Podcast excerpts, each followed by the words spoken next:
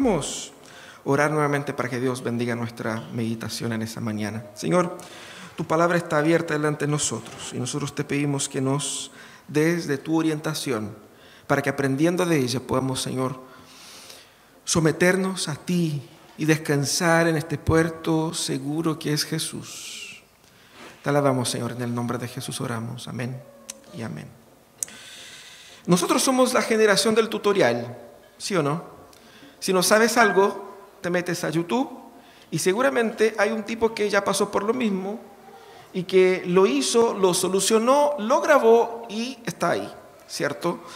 Yo me acuerdo que hace unos tiempos atrás, o sea, un par de años atrás, tenía un problema con el, una cuestión del baño, esos del, del ¿cómo se llama? Claro, para tirar la cadena y que tiene todo un sistema, ¿no es cierto? Estaba fallando.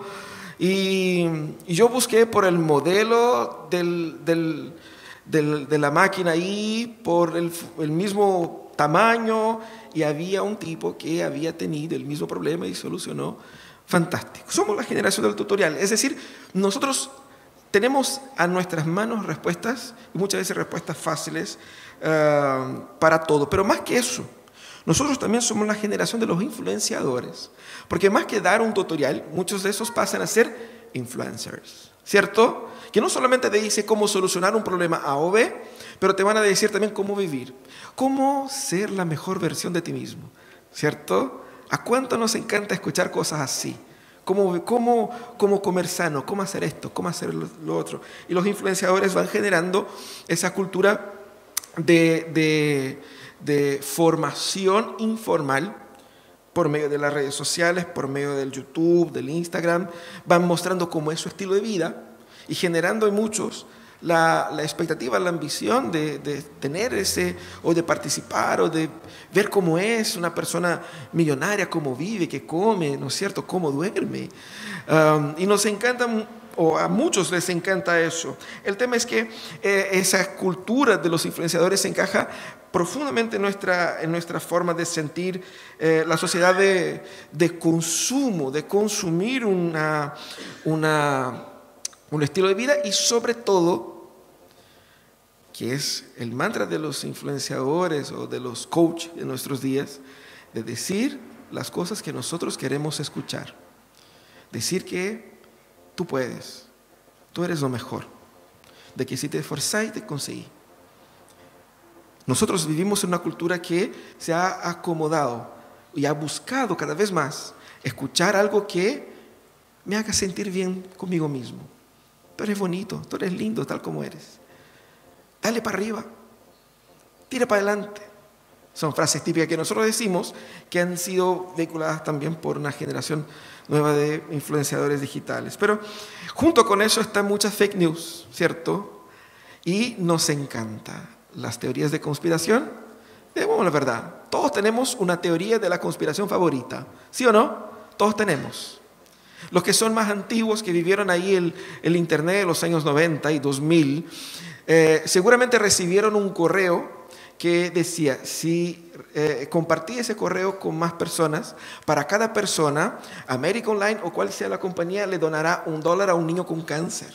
Y ponía la fotito del niño, ¿cierto? Si no conoces eso, eres muy joven. Uh, pero era, era un tema y uno, y uno creía en eso, pues wow, que no, si tengo que compartir, ¿cierto?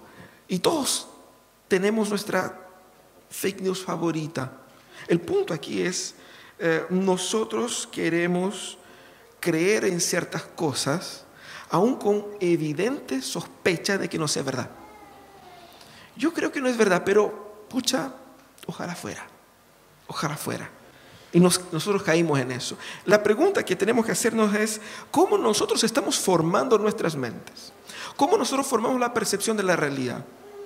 Se habló mucho de la fake news con relación al, al virus. ¿Cuántas teorías se inventaron por ahí? ¿Cuántas ideas? Y nosotros estamos formando la opinión cómo. Si la manera como nosotros formamos la opinión con relación al, a una contingencia contemporánea es de es una forma de formar la opinión muy débil y sobre cosas importantes. ¿Cómo formas la opinión con relación a tu destino eterno? ¿Cuántas cosas los creyentes creen, piensan que son bíblicas y no lo son?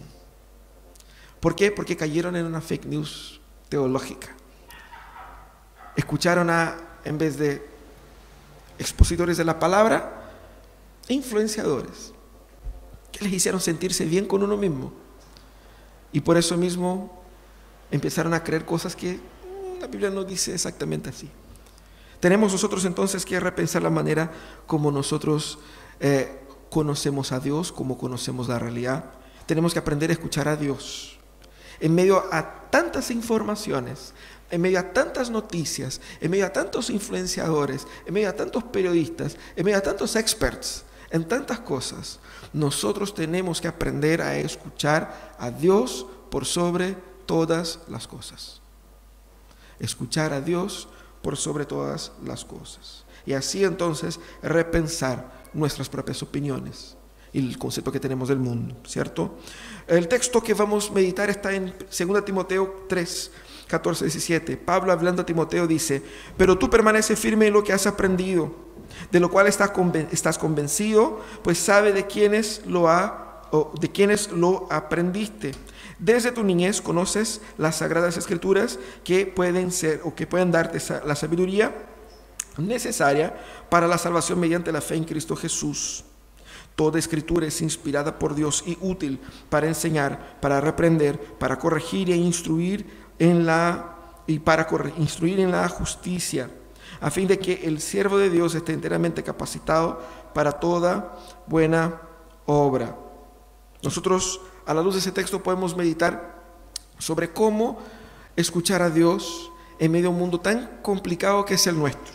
Quizás te puedes imaginar, bueno, nuestro mundo es más complicado que el mundo de Timoteo, eh, pero el apóstol Pablo da una, un pantallazo de cómo era y cómo es el mundo. Dice, ya en el versículo primero dice, ahora bien, ten en cuenta que en los últimos días, es decir, estos días, entre la venida de Jesús y la segunda venida son los últimos días. Dice, vendrán tiempos difíciles, ¿sí o no? Vinieron, ¿ya? Vendrán tiempos difíciles. Y ahí él dice, la gente estará llena de egoísmo, check. Y avaricia, check. Serán jactanciosos, check. Arrogantes, blasfemos, desobedientes a los padres, también, ¿no? Todas esas cosas ingratos, impíos, insensibles, implacables, calumniadores, libertinos, despiadados, enemigos de todo lo bueno, traicioneros, impetuosos, vanidosos y más amigos del placer que de Dios. ¿Refleja nuestros días o no? Sí, ¿cierto? Entonces lo que el apóstol Pablo está hablando, mira, los tiempos serán difíciles.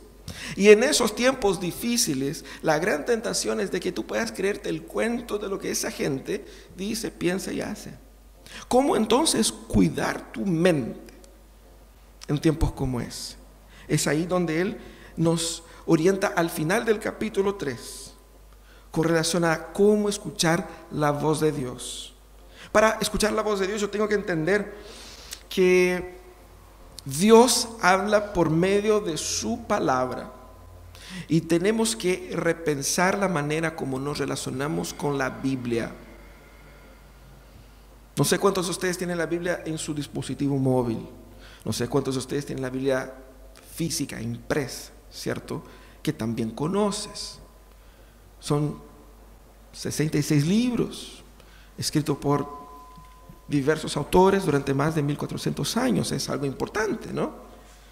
¿Qué, ¿Cómo me relaciono con la Biblia? ¿Cómo te relacionas con la Biblia es clave para preservar tu mente en ese caos que vivimos en medio a tantas fake news, en medio a tantos influenciadores, en medio a tantas respuestas fáciles, pero mentirosas. ¿Cómo escuchar a Dios? Tenemos que eh, rescatar entonces la relevancia de la Biblia en nuestra relación con Dios. Hay mucha gente que cree que puede relacionarse con Dios perfectamente, conociendo el 0,1% de lo que dice la Biblia. Yo sé que hay muchas bromas con relación a eso, ¿no es cierto? Eh, que uno puede decir, es que no tengo los datos de memoria acá, ah, pero, y, tratar de vivir el cristianismo así. Es que no sé exactamente lo que dice la Biblia, pero yo creo que debe ser eso, así, así, así, así. Muchos cristianos viven así, con una, una, una ignorancia consciente, de que yo no sé todo, pero no importa, por tanto que yo siento en mi corazón. Yo creo que, que el Diosito me está apañando acá. Yo, yo no sé, eso he aprendido, he escuchado, alguien me dijo. Tenemos que aprender a escuchar Dios en la Biblia. ¿Cómo hacemos? El apóstol Pablo nos ayuda aquí. Primeramente, él ayuda a rescatar la necesidad de la Biblia. Parece obvio, ¿no? Pero mira qué interesante. Cuando él está hablando a Timoteo sobre cómo vivir esos tiempos caóticos, él destaca que para preservarse de eso tiene que mantenerse firme en lo que él había aprendido. Y dijo de que desde las, de los primeros años has conocido la palabra de la verdad. Y dice, esta palabra, la Biblia, te pueden dar sabiduría necesaria para la salvación. Lo que Pablo está diciendo acá es que eh, solamente a través de la Biblia es que alguien puede ser salvo. Por lo tanto, la Biblia es indispensable para la salvación. Es fundamental. Porque la Biblia me dice que yo soy pecador. Y la Biblia me dice, yo podría darme cuenta también sin la Biblia, pero lo que la Biblia principalmente me dice es cómo Dios me salva por medio de Cristo. Eso no hay como saber sin la Biblia. Por lo tanto, la Biblia es fundamental, es necesaria, indispensable para cualquier persona que sueñe con no solamente la salvación eterna, pero la salvación presente de su alma, de su vida. El hecho de que Timoteo, haya crecido en una familia que le enseñara las escrituras ayudó mucho. Y eso es lo que el apóstol dice, la importancia de la enseñanza de la Biblia en el hogar. ¿Por qué? Porque era fundamental para él. Piensen ustedes que son padres, que anhelan ser padres, ¿qué información tiene que entregar a sus hijos? Muchos quieren que sus hijos sean una excelente persona, tengan una buena formación, tengan buen carácter, tomen buenas decisiones. La información más necesaria que sus hijos demandan está en las escrituras. Eso es lo que el apóstol está hablando. Si el principio, y el principio aquí es el principio de la pedagogía, si el principio de la pedagogía es enseñar al ser humano y preparar al ser humano para la vida, ¿qué mejor manera de prepararlo sino entregando la enseñanza para la vida eterna? Una pedagogía teocéntrica basada en la Biblia apunta hacia la necesidad de la Biblia para el ser humano. El tema es, yo trato la Biblia como algo necesario, algo indispensable, o es simplemente un libro de religión que está ahí. Lo consulto, ¿cierto? El, para sacar el versículo del día y, ojalá sea un versículo bonito, ¿cierto? Que no sea Primera Crónicas 1.5, que debe ser un montón de nombres.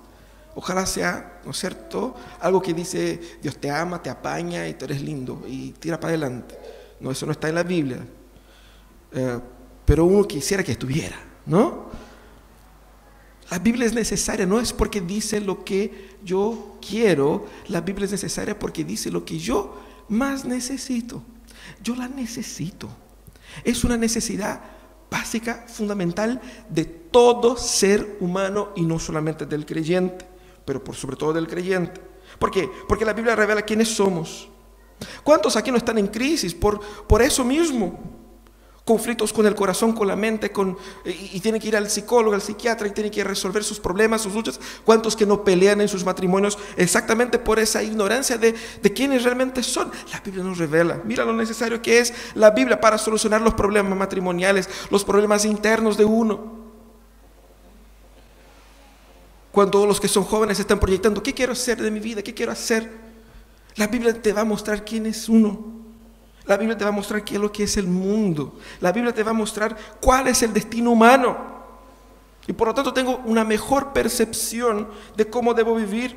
La cultura popular y el pecado tratan de limitar la importancia de la Biblia poniéndola así como un libro de religión, un libro de los canutos. Y es por eso que ella ocupa un espacio menor en nuestras vidas, en nuestro calendario, en nuestra agenda porque parece algo raro, algo difícil de entender, algo... ¿Por qué la Biblia es necesaria? Porque en ella es donde yo encontré salvación. Es a través de ella que Dios me dijo que hay una esperanza para ese caos en el cual yo vivo. Es sumamente necesaria y es sumamente necesaria también enseñar las escrituras para que lo que pasó con Timoteo pase también en nuestras familias. La Biblia es sumamente necesaria. La segunda cosa que tenemos que tener en mente con relación a las escrituras es que la Biblia es singular. ¿Y cómo Pablo destaca la singularidad de las escrituras? Él dice que toda palabra es inspirada por Dios. Y es muy interesante esa expresión de Pablo. Primero que dice toda palabra. Por toda palabra él se refería aquí tanto al Antiguo Testamento en la época como al Nuevo Testamento que estaba siendo escrito todavía, ¿cierto? Como esa misma carta. Dice, toda palabra es inspirada por Dios. ¿Qué significa eso? Esa totalidad que Pablo pone acá. Primero, nos ayuda a entender que la, la palabra de Dios es toda la Biblia y no solamente las partes que me gustan los salmos y los evangelios, ¿no es cierto? Porque hay gente, hay gente que cree que la Biblia es como las Biblias de los Gideones, Salmo, Proverbios y el Nuevo Testamento. Porque el resto es muy complicado, no tienes que saber eso, ¿cierto? Pero no es así, toda la palabra es inspirada por toda ella. Incluso las genealogías, incluso los textos pesados de las leyes, incluso esos textos que dicen que mataron a no sé quién y que hicieron tal cosa y que yo no entiendo, los, los, capítulos enteros de Apocalipsis que habla de dragón, de, de mil ojos en la cara, no sé, esas cosas raras, fue inspirado por Dios. Significa que para mí es Dios hablando. También significa que yo no puedo filtrar la Biblia según el color de mis impresiones e ideologías. Porque muchas veces uno puede decir, bueno, es que, es que no es tan así. Porque a lo mejor, y esa es la estrategia con muchos temas, que nuestra cultura apruebe que la Biblia condena. Entonces muchos se levantan y dicen, no, es que ese texto en realidad no fue escrito por Pablo. Ese texto fue escrito por una comunidad posterior a Pablo, ¿cierto? O sea, en vez de lidiar con el texto, ¿qué hago? No, eso no cuenta. Y hago eso solamente con todos los textos que me convienen. Los que no me convienen los dejo, ¿cierto? Esa lectura ideológica no sirve. Lo que dice el apóstol es que toda la escritura es inspirada por Dios. Y nosotros como una iglesia evangélica protestante, reformada, confesional, nosotros creemos que los 66 libros que están disponibles en nuestras Biblias son palabra de Dios inspirado por Dios. Él es el autor. Y por lo tanto la Biblia es singular en su totalidad y es singular en especial por su autoría. Eh, la palabra aquí, inspiración, que mucha gente toma nuestros días como, hoy día estoy inspirado, ¿cierto? ¿Qué es inspirado? Estoy con, así como, no sé, no sé cómo, cómo definen ustedes inspirados. Así como me siento bien, siento que tengo así como estoy conectado, estoy eh, eh, con los ojos puestos en la meta, así como sé cómo hacer. Y... Pero inspiración acá es una palabra muy interesante. Es teopneustos, es decir, tiene la palabra de Dios en la propia eh, palabra aquí. Literalmente dice soplado por Dios. Todos los textos bíblicos que nosotros tenemos fueron soplados por Dios. Él es el autor intelectual de esos textos. Y alguien va a decir, ah, no, pero la Biblia fue escrita por hombres. Quisiéramos que fuera escrita por qué? Por aliens, ¿cierto? Somos seres humanos. Nosotros nos relacionamos y nos comunicamos entre seres humanos. La Biblia fue escrita para seres humanos, por seres humanos, por un Dios personal que inspiró a seres humanos con lo mejor de sus capacidades, habilidades, con su caligrafía, con su ortografía, con sus eh, eh, eh, conocimientos, pero fue totalmente inspirado por Dios. Es decir, lo que nosotros leemos acá no es un libro que fue construido por, por la iglesia, por uno, por otro, es la voz de Dios y eso significa que la Biblia es por eso mismo una autoridad. A veces uno lee y dice, ah, bonito, muy bonito. Pero no lo toma eso como un orden, como una obligación, ¿cierto? A veces tomamos lo que dice la Biblia más como consejo que como una obligación, como un orden. Más que eh, eh, tratando de ver ya, vamos a sumar y restar, ¿qué tanto por ciento yo puedo aplicar eso en mi vida?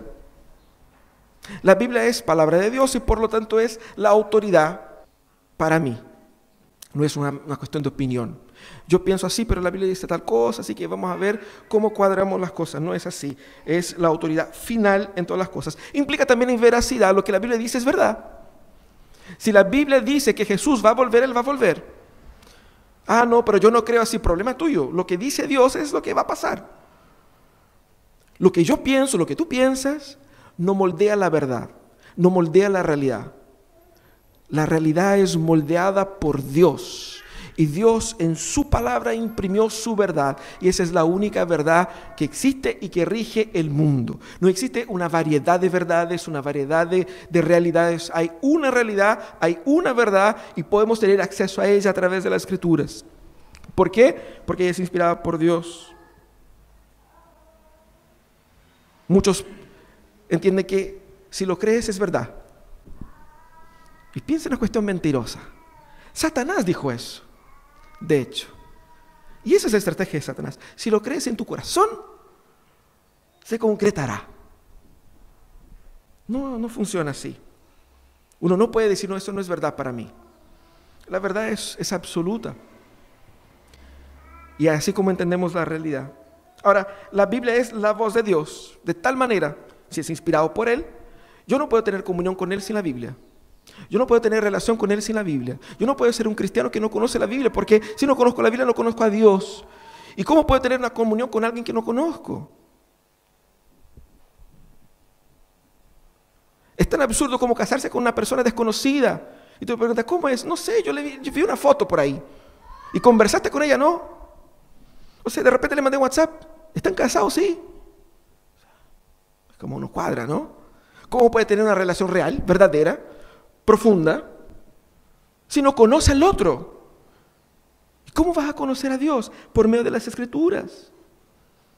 La Biblia es palabra de Dios. Y por eso mismo, la única manera de escuchar a Dios es por medio de ella.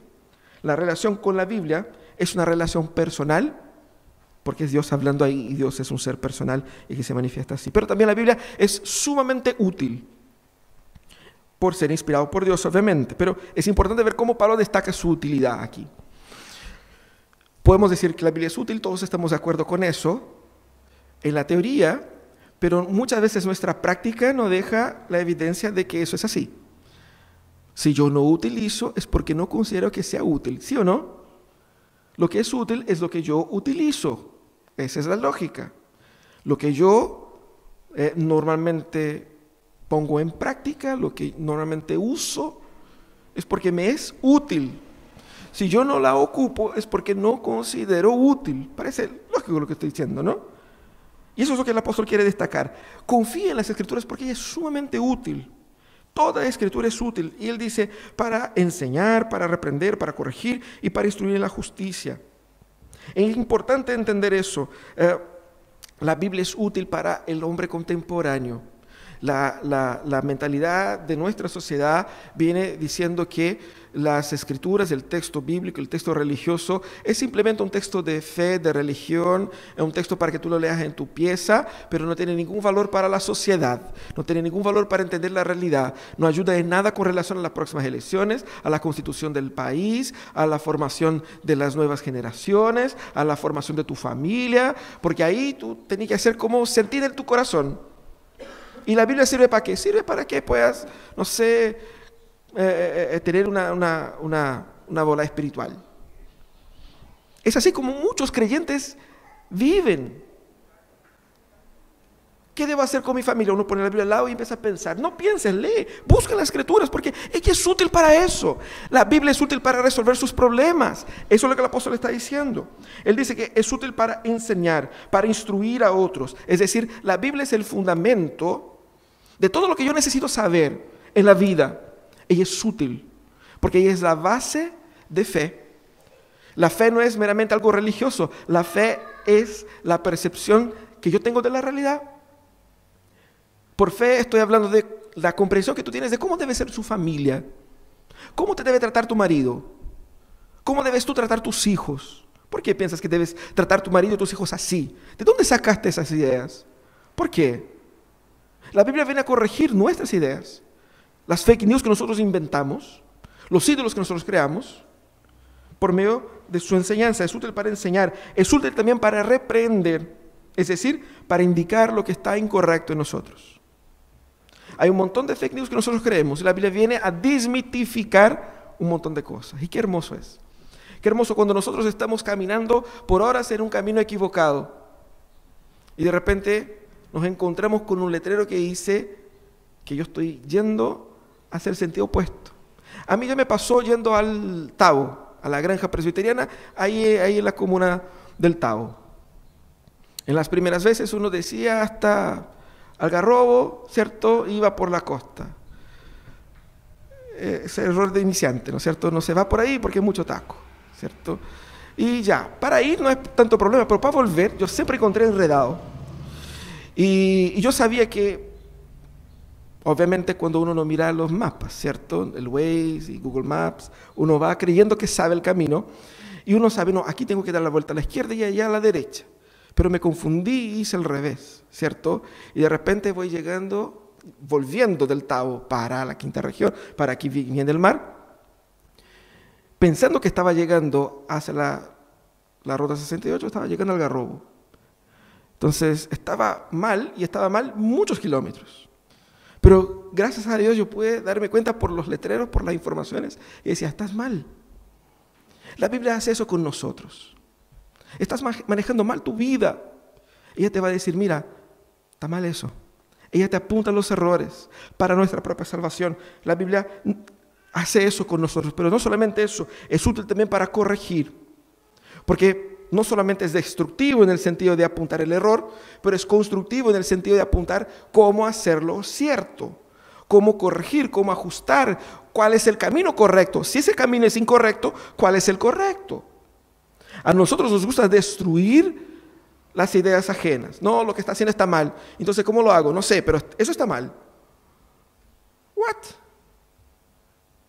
La Biblia es positiva en el sentido de mostrar cómo es el camino o cómo vivir de forma correcta. Es constructiva.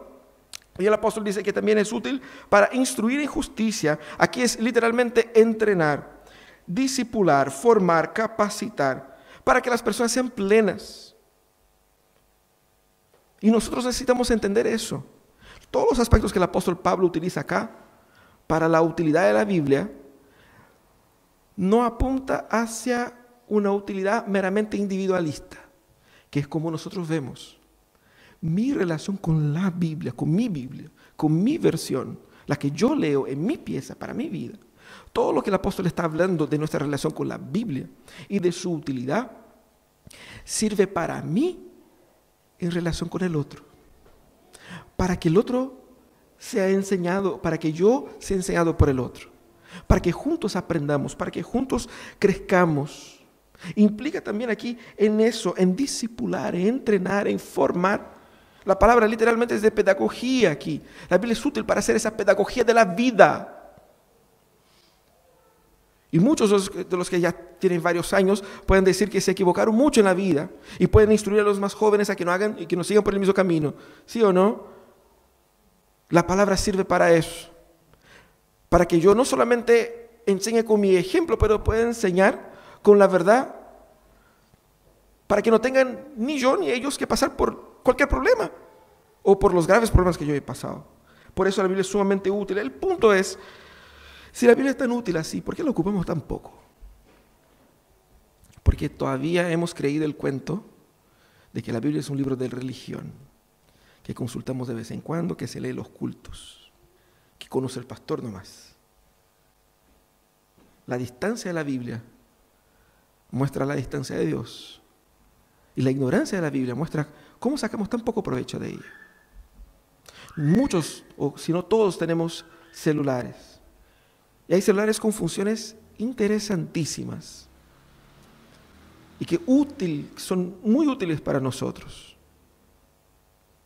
Pero cualquier persona consideraría una persona sin mucha percepción de tener un celular de última generación y ocuparlo solamente para hacer llamadas. Nada más. No tiene ninguna aplicación. No descarga nada no entre en internet, simplemente para hacer llamado. Uno dice, pero ¿cómo tenía una máquina de esa para un uso tan básico? Lo mismo pasa con las escrituras. Tenemos algo sumamente útil para un uso muy básico. Pero necesitamos rescatar al final la finalidad de la Biblia. Y es ahí yo creo que donde nos perdemos un poco. Pablo dice que la final de la Biblia es que el siervo de Dios esté enteramente capacitado para toda buena obra. En la nueva en, la, la, Biblia de las Américas hay una traducción que expresa mejor lo que Pablo dice acá. Dice, para que el hombre de Dios sea perfecto y equipado para toda buena obra. Es, es más literal de la forma como está ahí en el griego. Porque dice, para que el hombre de Dios sea perfecto, para que el siervo de Dios sea perfecto. Y uno dice, ya, pero perfecto es demasiado, ¿cierto? O sea, todos queremos ser mejores, pero perfecto, perfecto, solo Dios. Y uno ya de partida descarta la idea de buscar ser perfecto porque es algo inatingible, no, no es una, meta real. Pero no es eso lo que dice la Biblia. Por perfección acá está hablando de, eh, someterse a ese proceso de perfeccionamiento que hace el Espíritu Santo juntamente con la Biblia en mi vida. Si yo no busco ser perfecto, no busco ser santo. Si yo no busco ser santo, yo no he conocido a Jesús. Porque el efecto que Jesús produce en uno es el deseo de ser como Dios, de conocer a Dios. Yo no puedo conocer a Dios y no querer ser santo. Son cosas que se excluyen mutuamente. La búsqueda por la perfección no es ese perfeccionismo carnal y humano. Estamos hablando aquí, la busca por ser la persona que Dios diseñó que yo fuera. Porque ¿qué es lo que es la redención? Es exactamente eso. Es eh, vivir ya sin dolores, sin dramas, sin sufrimientos, sin, teniendo una conexión perfecta y plena con Dios. Eso es la perfección. Esa es la meta. Si yo no quiero ser perfecto, no quiero ser salvo. Por lo tanto, apunta aquí la finalidad de la Biblia para conducirme a ese proceso que Dios inició en mí de salvación. Para restaurar las cosas que están mal. Para corregir mis locuras para sacarme de ese montón de fake news, de ese montón de teorías de la conspiración que yo llamo de cristianismo y que no lo son. Eso es lo que le está hablando aquí. La Biblia tiene esa finalidad de conducirnos a ese estado de perfeccionamiento, de perfección. Y es interesante porque dice, para que sea perfecto y equipado para toda buena obra. Y bueno que dice equipado para toda buena obra. Es decir, la Biblia nos dará recursos para hacer todo lo que nosotros tengamos que hacer según la voluntad de Dios. ¿Qué quiere Dios de mi vida? Descubriré las escrituras, Él me va guiando por el camino, pero yo estoy seguro que Dios me dará todos los recursos para hacer lo que Él quiere que yo haga. Y esos recursos están en las escrituras. Mientras más conozco la Biblia, más conozco a Dios, más conozco su plan para mi vida, más soy capacitado para enfrentar los momentos difíciles de sufrimiento, de angustia. Mejor puedo entender cómo salir del hoyo en el cual quizás estoy, cómo salvar mi matrimonio, cómo salvar mis hijos, cómo cuidar mi familia, cómo encontrar una nueva profesión, cómo eh, aportar en el futuro del país. Nos equipa para todo eso. Pero no solamente eso, es interesante que nuevamente el apóstol apunta aquí, no a una ambición individualista, para que yo sea bacán, para que yo sea mejor que todos, para que yo sea así como la última chupada del mate del mundo. No, el apóstol está hablando aquí de la experiencia con la Biblia produce resultados prácticos que me ayuden a servir, que me ayuda a hacer el bien que me ayuda a bendecir a otros con integridad, con propósito, viviendo una vida que vale la pena ser vivida y viviendo para la bendición de otros. Esa es la finalidad de las escrituras. Recuperar la finalidad de la Biblia es fundamental. Y cuando nosotros nos relacionamos con las escrituras, con la Biblia, entendiendo su propósito, su finalidad, nosotros estaremos viviendo para la gloria de Dios. Porque ese es el propósito por lo cual todas las cosas fueron creadas. Queremos ser santos, queremos como ser, ser como Jesús, queremos ser salvos. La Biblia nos conduce a eso. Debemos escuchar entonces la voz de Dios. ¿Cómo escuchamos la voz de Dios? Primeramente debo conocer para obedecer. No podrás obedecer a Dios si no sabes lo que Él te, te dijo. O si sabes la mitad de lo que Él te dijo. Tenemos que conocer a Dios. Y no hay otra forma de conocer a Dios que no sea a través de su palabra. No te va a aparecer así como en una nube, en una noche, despertando en tu pieza, diciendo, Francisco, Francisco, te tengo una revelación, vas a cantar reggae. No, no va a ser así, ¿cierto? Uno quisiera, uno quisiera que Dios dijera, mira, eh, y esa es un poco nuestra ignorancia, ¿no? Quisiera que Dios me dijera todo lo que tengo que hacer. Y Dios así con la Biblia, ¿no? Aquí está la Biblia, la Biblia. Ya dije, ¿cierto? Hace mucho tiempo, así como, léela, ¿cierto? Ah, no, pero yo quiero escuchar la voz de Dios así como más fuerte. Léela en voz alta entonces, ¿no? Así poder escuchar la voz de Dios más fuerte. Tenemos que conocer para obedecer. En la Biblia nosotros encontramos la voluntad de Dios. ¿Y cuál es nuestra reacción a la voluntad de Dios? Sumisión. No es la opinión de Dios, es la voluntad del único ser absolutamente soberano. Nosotros no tenemos noción del poder, de la, de la dimensión, de la magnitud de Dios. Tratamos de disminuir a Dios, de achicar a Dios, de ajustar a Dios, pero no es así. Dios nos puede destruir y Dios puede hacer caer sobre nosotros y nuestra familia malas enfermedades de juicio. Puede. De Él estamos hablando que nos ama y nos quiere salvar, también puede. Nos puede salvar y nos quiere salvar, pero yo tengo que tener noción de con quién estoy hablando, quién está hablando conmigo. Por lo tanto, me someto a su autoridad, porque la palabra de Dios no es, no es una opinión más, es la decisión final. Obedecer también no es solo hacer lo correcto, obedecer es ser como Él. Porque la meta de la Biblia no es simplemente que hagas eso, hagas eso otro. La meta de la Biblia es hacer con que nosotros seamos como Jesús. Y escuchar la voz de Dios significa que Él va a decir cosas que yo no quiero escuchar. Él no va a decir que yo soy lindo, que yo puedo todo y que si yo me la lanzo me va a funcionar, tira para arriba y que todo, eh, todo te ayuda bien y que todas las cosas no, a veces Él me va a decir que yo, yo estoy mal, que lo que yo creo y las cosas que yo pienso, que son mentiras.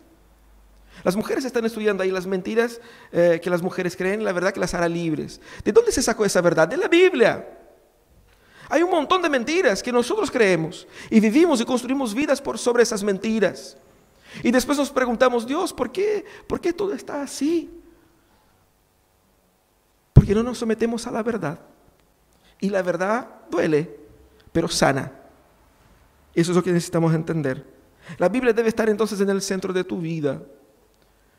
Debe ser una de las aplicaciones de tu celular que la, accesas todos los días. Debe estar en el centro de tu familia para que tú puedas enseñar a tus hijos porque más que conocer el idioma, las matemáticas, la geografía, la historia y las ciencias, más que aprender a hablar, caminar, ellos necesitan de Jesús. Y no tendrán Jesús sin la Biblia. Hagan como hicieron la, mamá y la abuela de Timoteo, como hacían los hebreos, que alfabetizaban a sus hijos con las escrituras, con la finalidad de que, conociendo las letras, conociesen la ley y así fuesen salvos. La Biblia tiene que estar en el centro de nuestras vidas, porque si queremos escuchar a Dios no hay otro camino. Es imposible estar bien con Dios sin conocer la Biblia bien. Es imposible estar bien con Dios sin conocer bien las escrituras. Pero también, si la meta es ser como Cristo, si la meta es, es caminar en el discipulado de Jesús, la única manera de ser como Jesús es ser transformado por su palabra, por su voluntad, y las escrituras es el medio por el cual nosotros experimentamos eso. Salvación y comunión con Él. No hay comunión con Dios sin la palabra. No hay vida transformada sin la palabra. No hay solución para los problemas humanos sin la palabra. Así que debemos buscar encontrar en la palabra nuestra, nuestra esperanza. Cierra tus ojos, vamos a orar.